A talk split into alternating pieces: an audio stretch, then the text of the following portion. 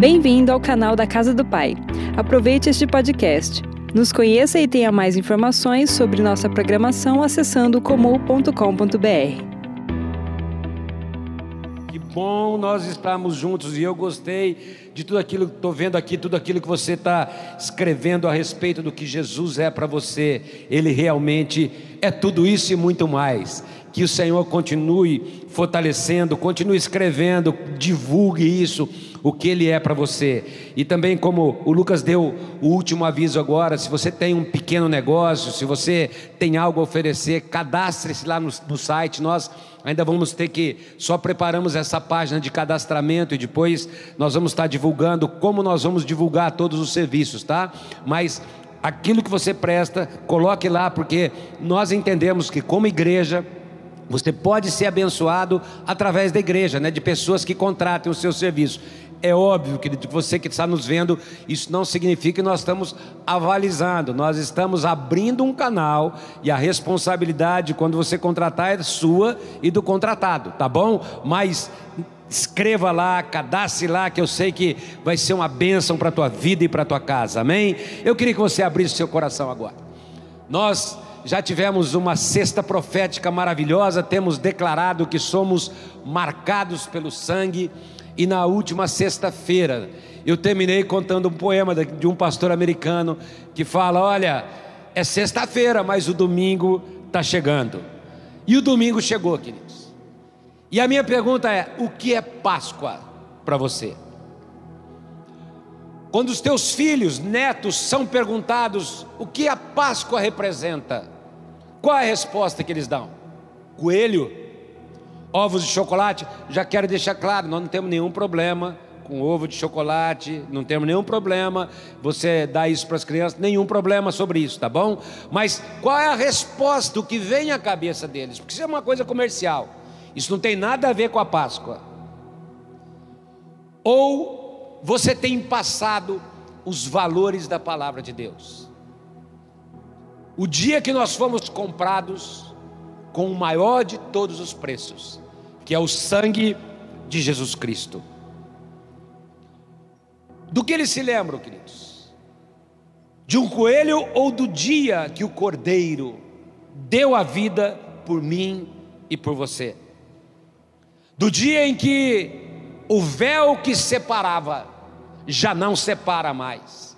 E a partir daquele momento nós não precisamos de mediadores, mas com ousadia nós podemos entrar e permanecer no Santo dos Santos, permanecer nesse lugar da presença de Deus, porque através do sangue derramado, mas não apenas derramado, aplicado, nós temos livre acesso ao Pai.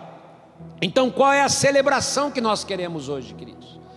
Porque essa, sem dúvida, é a maior celebração do cristão. A Bíblia diz se nós não cremos que Jesus Cristo veio e ressuscitou dentre os mortos, a nossa fé é vã. Nós somos os mais infelizes dos homens, porque na realidade a base da nossa fé cristã, Cristo, está na vinda e está na morte e na ressurreição de Jesus Cristo.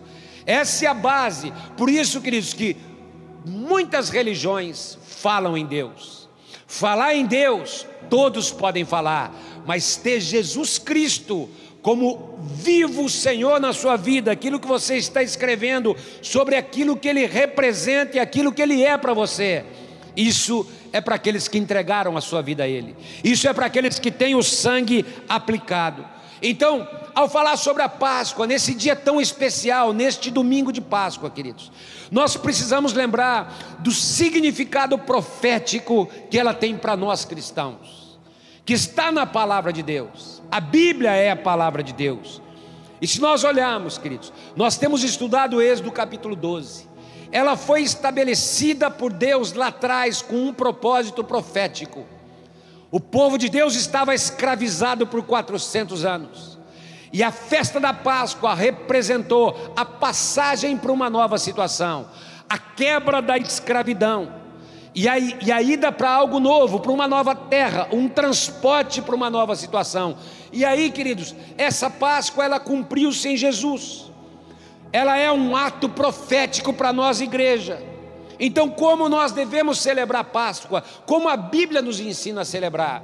E eu queria que você abrisse comigo a palavra de Deus em 1 Coríntios capítulo 7, capítulo 5, desculpa, no versículo 7 e no versículo 8. No versículo 7 ele diz assim: livrem-se do fermento velho, livrem-se da contaminação antiga, livrem-se daquilo que, mesmo que seja um pouquinho colocado numa massa, acaba levedando a massa toda. Ele diz: para que vocês sejam massa nova, sem fermento, como realmente são, porque Cristo, não o nosso coelho, mas o nosso cordeiro pascal, o nosso cordeiro de Páscoa, foi sacrificado. E ele diz no versículo 8: Por isso celebramos a Páscoa, celebremos a festa, não com o fermento velho, não com uma visão equivocada, não com olhos errados, nem com o fermento da maldade e da perversidade, mas com os pães sem fermento da sinceridade e da verdade. Então é sempre bom lembrar, queridos, de Êxodo capítulo 12, mas também o ato profético que ela representa para nós, cumprindo-se em Jesus Cristo. Porque a primeira Páscoa, como eu falei, ela foi o marco da saída do Egito. Simboliza a quebra da escravidão e para nós significa a quebra da escravidão do pecado, para vivermos para Jesus. Então Êxodo era uma figura e sombra do que aconteceria com Jesus.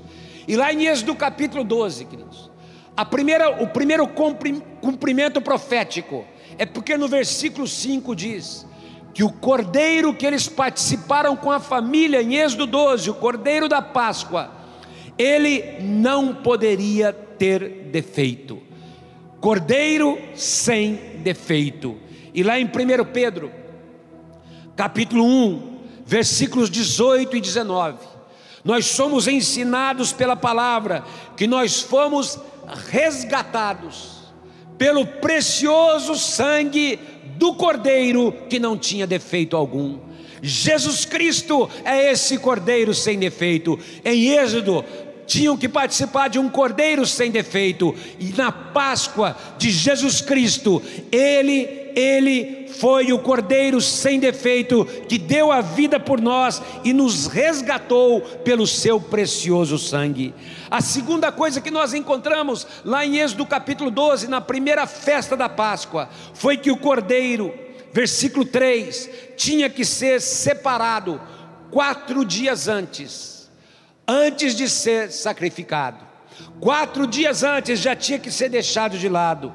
E Jesus, queridos, como esse cordeiro profético, quatro dias antes, ele entrou triunfalmente em Jerusalém, quando através daquelas palmas as pessoas cantavam: Hosana, Hosana àquele que vem em nome do Senhor. Então, a Páscoa de Êxodo 12 estava se cumprindo em Jesus quando ele estava entrando triunfalmente em Jerusalém. A terceira coisa que nós encontramos do cumprimento profético da Páscoa é que em Êxodo 12 as famílias tinham que se reunir em casa, se fechar em casa, como nós estamos fechados em casa, e eles tinham que participar e comer do cordeiro todo, ou seja, ele tinha que ser imolado e participado por toda a família.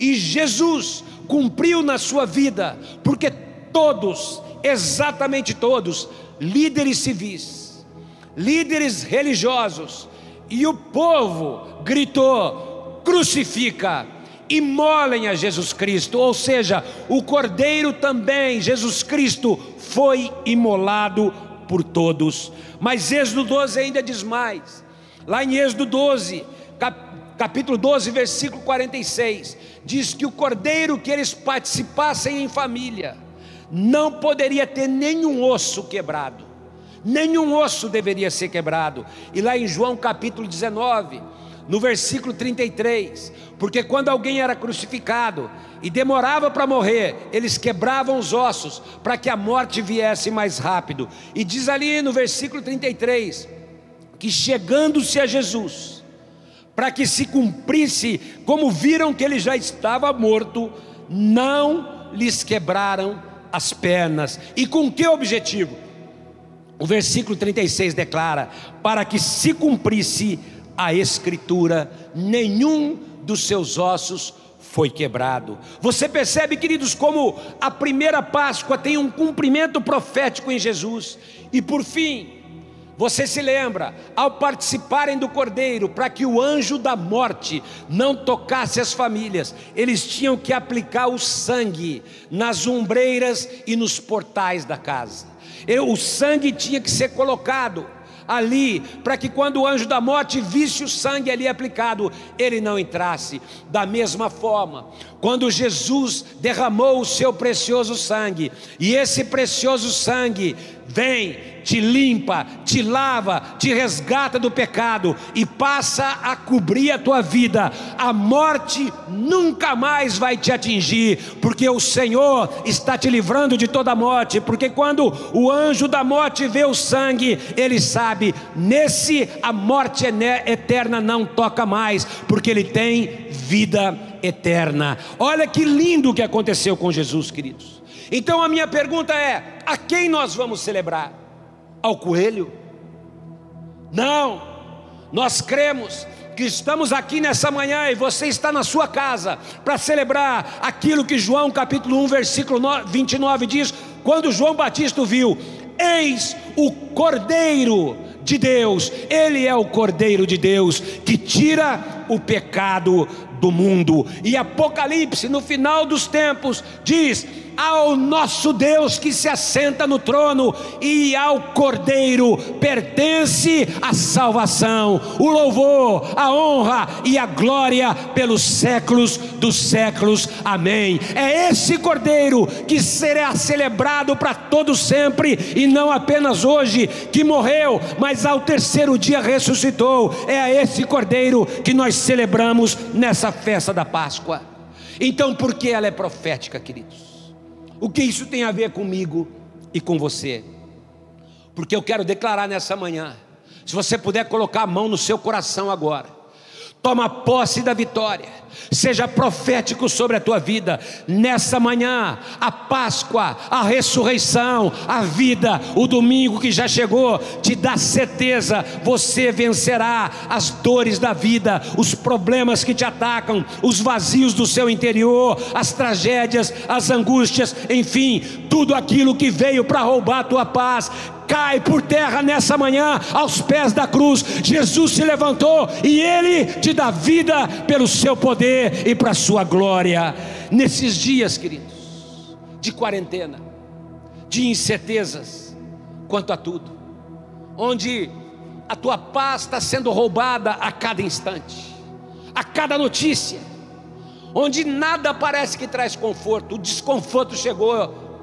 Não é fácil ficar tanto tempo em casa, queridos pessoas vivendo uma dor profunda, há uma incerteza quanto à vida financeira, quanto aos negócios, não apenas quanto à saúde, queridos. Parece mesmo que um espinho foi cravado em você, que uma espada foi cravada, tem algo espetando o tempo todo. Se você puder levantar suas mãos, eu declaro agora, porque eu estou aqui nessa manhã como profeta de Deus para declarar o teu coração. Eu sei, eu sei, eu sei que o Cordeiro vai transformar a tua história nessa manhã, porque abril é mês da virada na tua vida. Eu não tenho dúvida daquilo que vai acontecer. E porque eu sei que vai haver paz no seu coração. Abra comigo em Isaías capítulo 53. É o texto profético sobre a Páscoa de Jesus. No versículo 5 ele diz: O castigo que nos traz a paz, percebe, querido? Os açoites, as dores, as injúrias, os cravos, tudo aquilo que ele sofreu. A Bíblia diz: o castigo que nos traz a paz, estão trazendo paz ao teu coração nessa manhã, estava sobre ele e por suas pisaduras fomos sarados. É por isso que nessa manhã, ao falar da Páscoa, eu quero trazer à tua memória aquilo que te dá esperança. Será que você consegue se lembrar como era a tua vida sem a Páscoa, queridos? Será que você consegue lembrar como era a tua vida sem Jesus? Como é que se você estaria hoje se o Cordeiro de Deus não fosse parte da sua vida? Se você não tivesse a experiência com Jesus, que é o príncipe da paz. Ele diz como era a nossa condição. Em Isaías 53, versículo 6, ele diz: Todos nós, todos, sem exceção, andávamos desgarrados, como ovelhas, cada um tinha o seu próprio caminho, se desviava pelo caminho, mas o Senhor, o Cordeiro de Deus, fez cair sobre ele a iniquidade minha e tua, de todos nós. E no versículo 7 ele diz: Ele foi oprimido, ele foi humilhado, mas ele não abriu a sua boca. Como cordeiro, cordeiro, foi levado ao matadouro, e como ovelha muda, perante os seus tosquiadores, ele não abriu a sua boca. Pensa, querido, tudo aquilo que rouba a nossa paz, os espinhos, os cravos, os problemas da, da nossa vida estavam lá na cruz sobre ele. Aquilo que você está vivendo hoje já estava na cruz sobre ele. E lá eu quero, eu quero lembrar, depois você lê em casa, Marcos capítulo 14, capítulo 15, capítulo 16. Eu quero começar com Marcos 14. Em Marcos capítulo 14, a partir do versículo 53, os evangelhos nos revelam como isso foi terrível. Agarram Jesus no jardim do Getsemane, o lugar onde os discípulos estavam dormindo, e que ele suou gotas de sangue, teve que ser assistido por anjos, porque a dor era muito forte, suando gotas de sangue. Ele disse: Pai, se possível, passa de mim esse cálice, mas Pai, eu estou aqui com um propósito. Eu estou aqui porque em 2020, nações desesperadas, pessoas desesperadas, estarão sofrendo dor, terão perdido a paz, estarão inquietas. Por isso, Pai, se possível, afasta, mas que não seja feita a minha vontade, e sim a tua. Agarram no Getsemane vai para a casa de Caifás, o sumo sacerdote, e onde ele começa a ser interrogado. E a partir do versículo 56, diz que muita gente comprada, queridos, testemunhos falsos comprados, começaram a testemunhar falsidades contra Jesus. Mas a Bíblia diz que ele, como ovelha muda, como cordeiro calado, nada respondia. Passa uma noite sendo cuspido, escarnecido, esbofeteado, esmurrado, e ele lá, quieto, como ovelha muda, porque ele estava com um propósito ali, queridos. O capítulo 15, o capítulo seguinte de Marcos, diz que na manhã seguinte, ele vai para a casa de Pilatos, e Pilatos faz uma pergunta a ele: Você viu o que estão falando a teu respeito, Jesus? Você já ouviu do que estão te acusando? E no versículo 5 diz que Jesus, quieto, a ponto de Pilatos ficar admirado, falou: Não estou entendendo. E aí ele traz um homicida chamado Barrabás, e ele pergunta: A quem eu devo soltar, Jesus ou Barrabás? E o povo grita: soltem Barrabás. E Pilatos faz uma pergunta: O que farei então de Jesus chamado Cristo? O que você tem feito de Jesus na sua vida, queridos?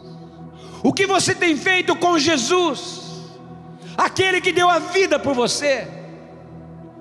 O que você tem feito através dessa vida tão preciosa?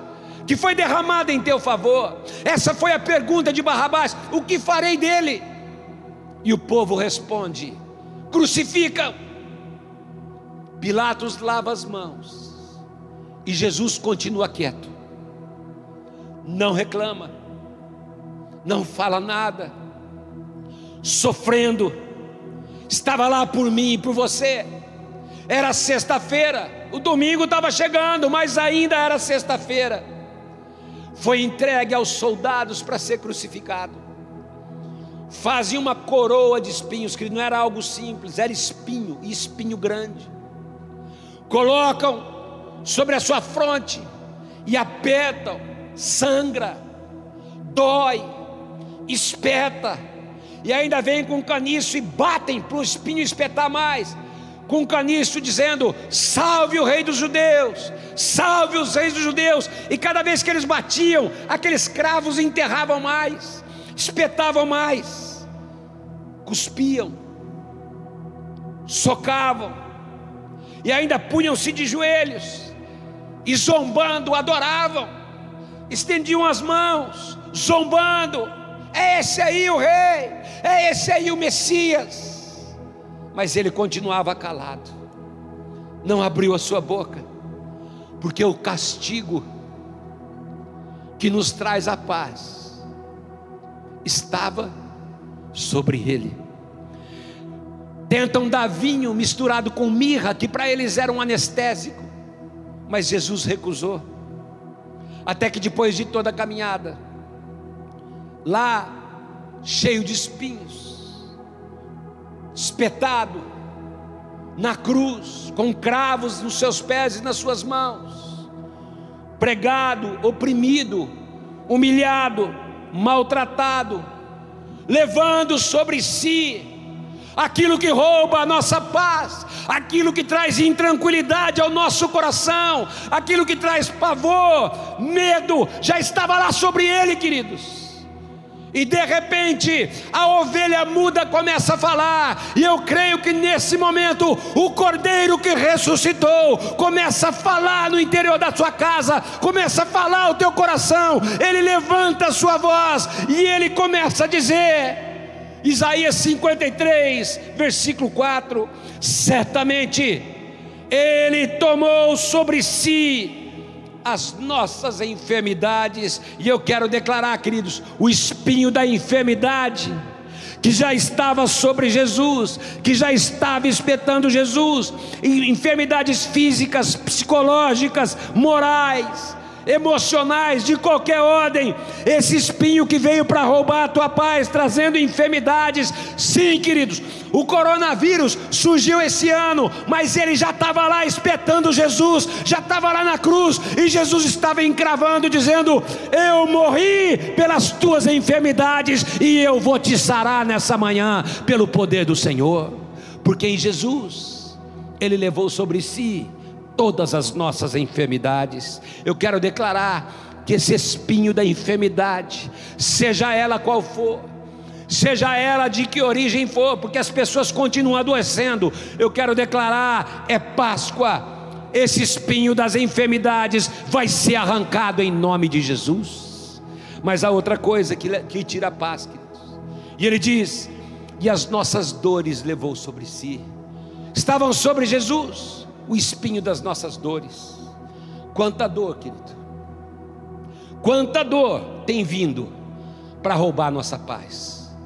Quanta dor tem vindo para tirar a paz de dentro da nossa casa. Quanta incerteza tem chegado aos nossos corações. Quanta coisa, queridos. Quantos idosos estão solitários na sua casa. Quantas pessoas estão com medo? Ah, queridos, a dor da ansiedade, do abandono, gente que está sendo abandonada pela família, gente que está ali, cheia de dor no peito, com medo, pânico, desespero pela situação, medo do que pode acontecer com as incertezas que estão aí, queridos incerteza em relação às finanças, dores que te roubam a paz. Guarda isso. Elas já estavam lá espetando Jesus, fazendo ele sangrar, roubando as forças, desfalecendo, se tem alguma coisa roubando a sua paz, trazendo aquele nó na garganta, dor no peito, eu declaro, lembra disso, Jesus já levou as suas dores. Arranca agora em nome de Jesus, nessa manhã, esse espinho da dor vai ser tirado pelo poder do Senhor. Mas um outro espinho que Jesus levou, e ele diz no versículo 4: E nós o reputávamos por aflito, ferido de Deus e oprimido. Espinho das enfermidades, espinho da dor, mas também o espinho, queridos, de opiniões muitas vezes contrárias à palavra de Deus, de pensamentos que não deveriam estar na sua mente. Ele diz: ele não estava aflito, ele estava cumprindo um propósito.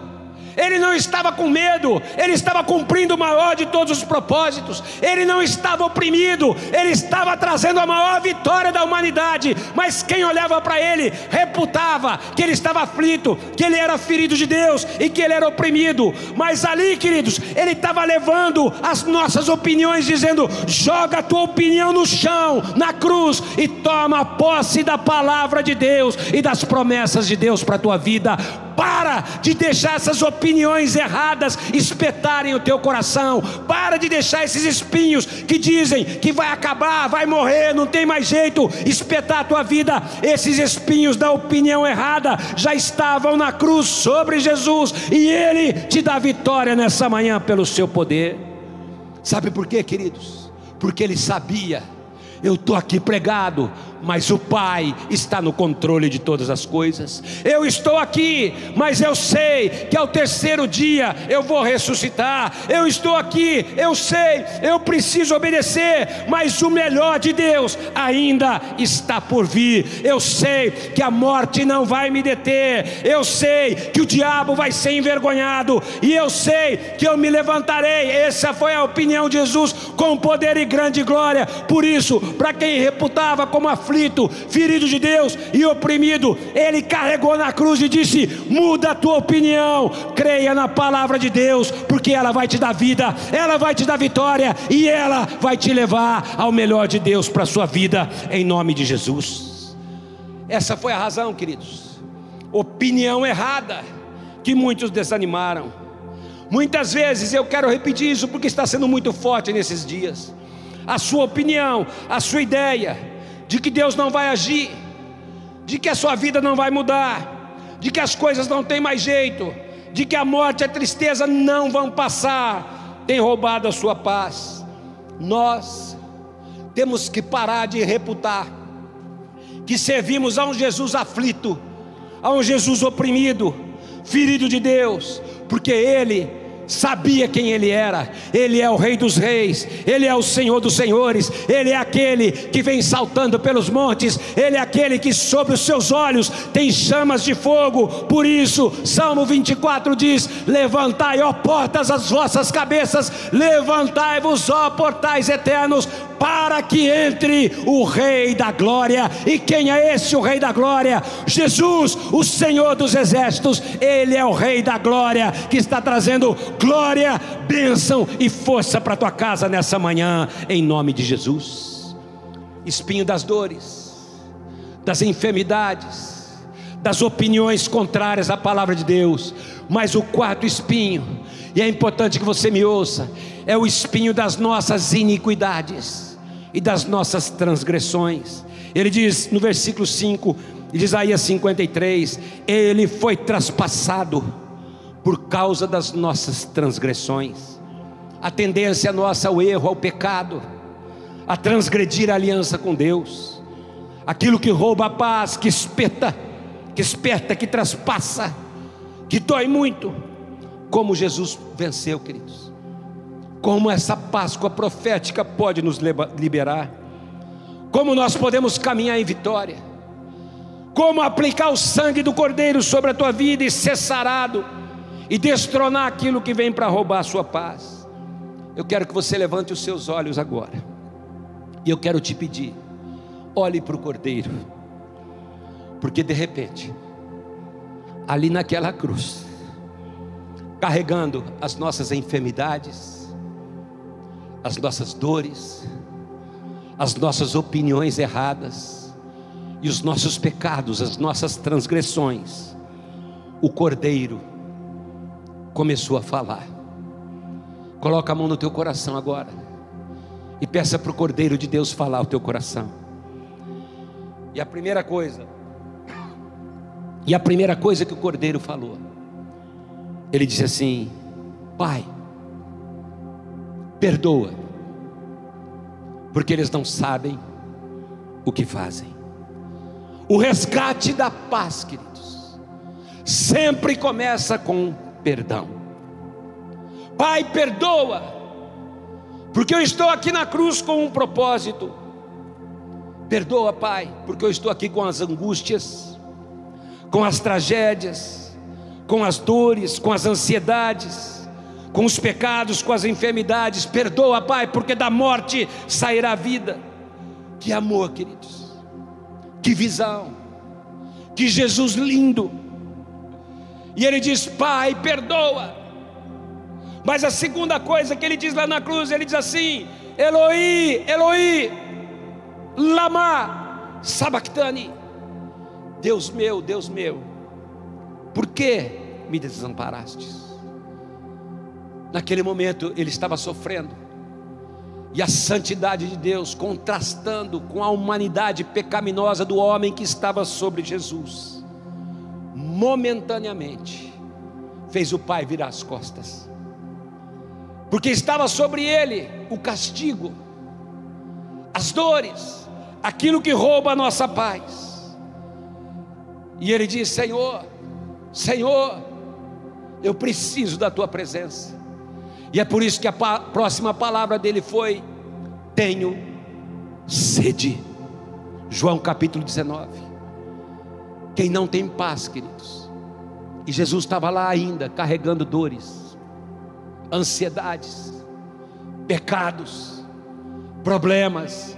E ele diz: Tenho sede. Porque quem está assim, tem sede. Tem uma sede que não passa. Quem está sofrendo, tem uma sede de mudança, tem uma sede de transformação, tem uma sede que as coisas melhorem. E Jesus, como homem ali na cruz, tinha essa sede, mas a grande sede é que a humanidade precisa, é a sede da presença de Deus. É por isso que em João 7,37 ele diz: Se alguém tem sede, venha, venha a mim e beba, porque quem crer em mim, como diz a Escritura, do seu interior fluirão rios de águas vivas. Eu lembro agora de uma canção antiga que diz: Hoje o meu milagre vai chegar. Eu vou crer, não vou duvidar, porque o sangue que foi pago lá na cruz me dá vitória nessa hora. E eu quero declarar: você que está com sede de receber um milagre na tua casa, é hoje que o teu milagre vai chegar pelo poder do Senhor. É nessa manhã que o Senhor tem milagre para a tua vida. E aí o livro de João diz no capítulo 19, a partir do versículo 28, que molham vinagre numa esponja, levantam num caniço para que Jesus beba. E ele vira para o lado e diz: Pai, está consumado. Eu creio que essa é uma das palavras mais lindas que a Bíblia tem, queridos. A minha dívida pagou para que eu possa ser livre. A maldição que havia sobre nós, Ele quebrou e encravou, triunfando sobre os principados e as potestades naquela cruz. Está consumado, Pai. Tudo está pago através do meu sangue eu estou aqui para que a humanidade seja livre, está consumado.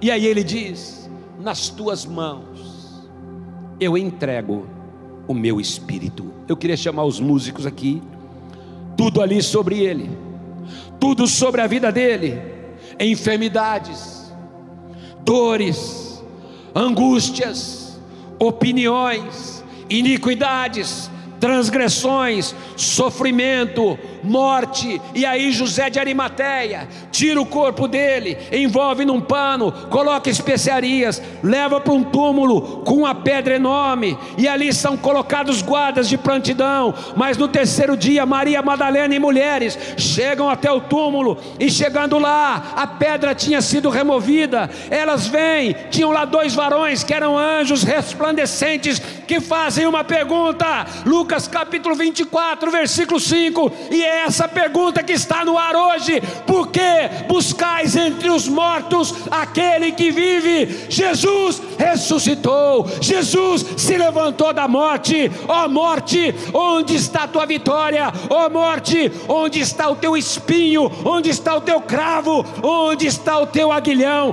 Tragada foi a morte pela vitória de Jesus Cristo, porque Ele é o Senhor sobre todas as coisas.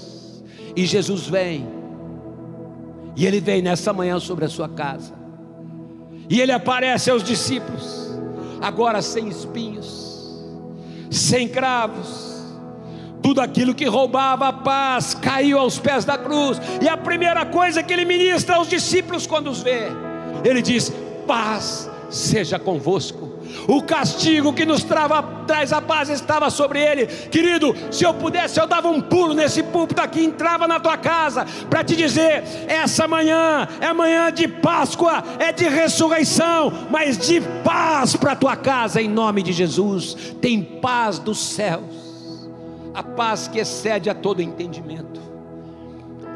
E ele olha para os discípulos em Marcos capítulo 16 e ao censurar a incredulidade, ele diz: Ide por todo o mundo, pregai o evangelho a toda criatura.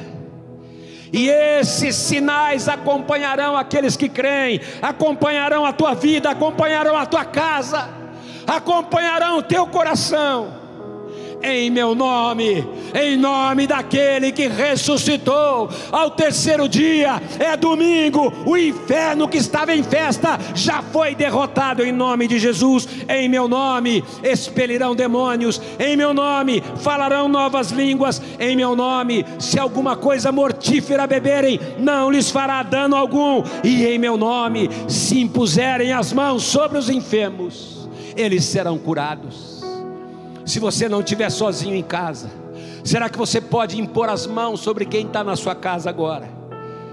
Se tem algum mal, se tem alguma luta, se tem algum problema roubando a tua paz, estenda a mão sobre essas pessoas agora, queridos, porque o Jesus, o Cordeiro de Deus, aquele que se levantou da morte, que derramou sangue em teu favor. Você está marcado pelo sangue do Cordeiro, ele está aqui e ele está na tua casa.